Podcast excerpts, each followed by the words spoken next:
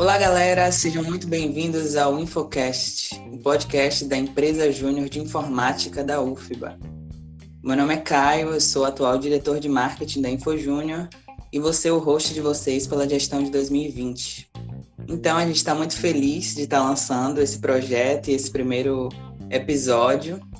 E para ele, é, eu não poderia ter outros convidados senão a minha diretoria executiva da InfoJúnior, e aí eu quero que cada um se apresente para a gente começar esse programa.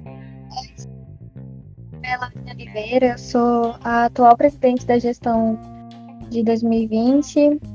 E é isso. Olá, gente. Meu nome é Maurício Santiago e eu sou vice-presidente da empresa Júnior Info Júnior UFBA. Olá, gente. Eu sou Marcos Adriano, sou atual diretor de gestão de pessoas e é um prazer estar aqui com vocês. Olá, eu sou o Kainan, o atual diretor administrativo financeiro da empresa. Olá, sou Ebert Oliveira, o atual diretor de projetos.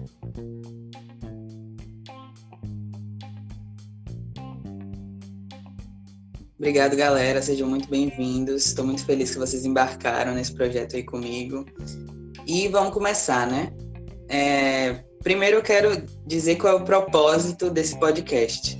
Então, como eu já disse, nós somos uma empresa júnior de informática, de computação, e aí o nosso objetivo com esse podcast é difundir um pouco mais sobre a cultura do movimento Empresa Júnior e também difundir o movimento de tecnologia, né? A gente vai é, nos nossos programas falar um pouco sobre tecnologia, os tipos de tecnologia que a gente pode trabalhar, os tipos de tecnologia que a gente usa já é, na InfoJúnior e é, vários temas associados a isso, né?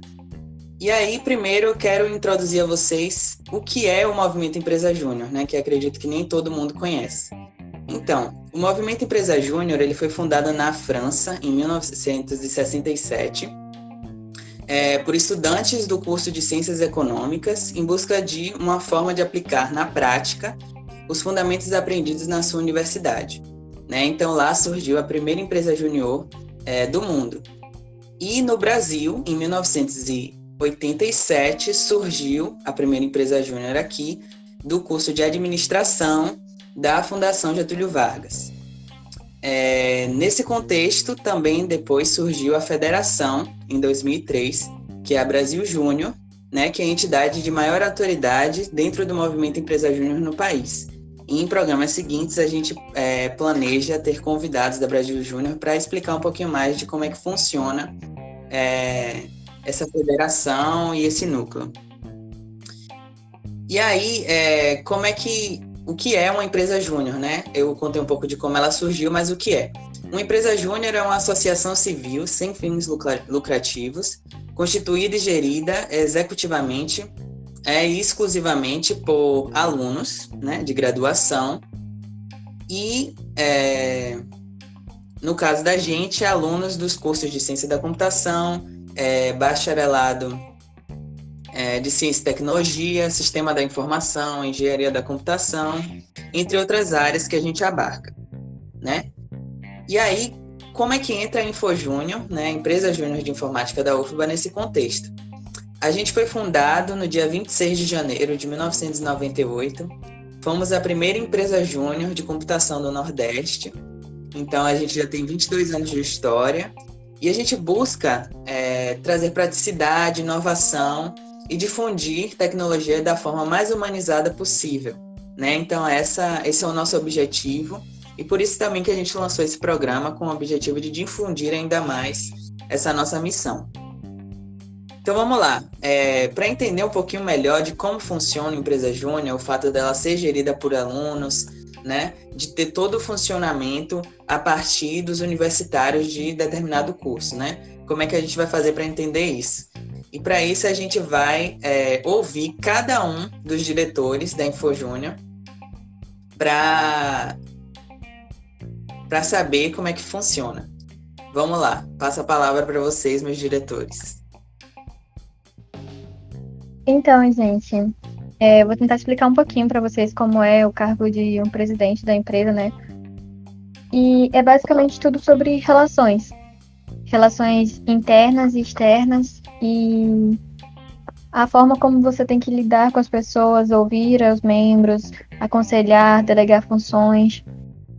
Além disso, a gente também tem tarefas mais burocráticas, como é, o estatuto, o regimento, tem que estar tudo em ordem. A gente trabalha muito com DAF e com VP também para gestão. E é isso. Bom, gente, eu sou Maurício e a vice-presidência é a diretoria de suporte. É de dar suporte para todas as outras diretorias alcançarem suas metas. A vice-presidência ela também ela tem a responsabilidade de criar as metas para a empresa e para cada diretoria e ela acompanha todas as diretorias e dá o suporte para que a gente atinja essas metas. Dá o suporte e não somente cobrar. A gente realmente bota a mão na massa e ajuda todas as outras diretorias. Bom, é, a diretoria de gestão de pessoas ela é responsável pelo acompanhamento dos nossos membros, desde o processo seletivo até o, as capacitações posteriores. Então, é, o foco central dessa diretoria é estar tá sempre ajudando no desenvolvimento dos membros e acompanhando é, o desenvolvimento técnico e pessoal de cada um, entendeu?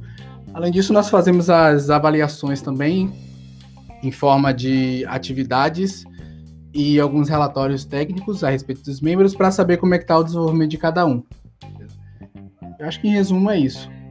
Bom, na diretoria administrativa financeira que eu sou responsável, a gente tem o papel de meio que cuidar da empresa da, na, na, nas formas legais para garantir que tudo está funcionando da forma direitinho, na, for, na, forma correta. A gente a gente confecciona os contratos, é, somos responsáveis pela integridade dos bens físicos da empresa e também todo ano a gente fica responsável pela, pela garantia de, de legalidade de, de que a empresa júnior pode funcionar anualmente com o CLJ, que são alguns documentos que a gente precisa ter todo ano para a empresa estar tá funcionando.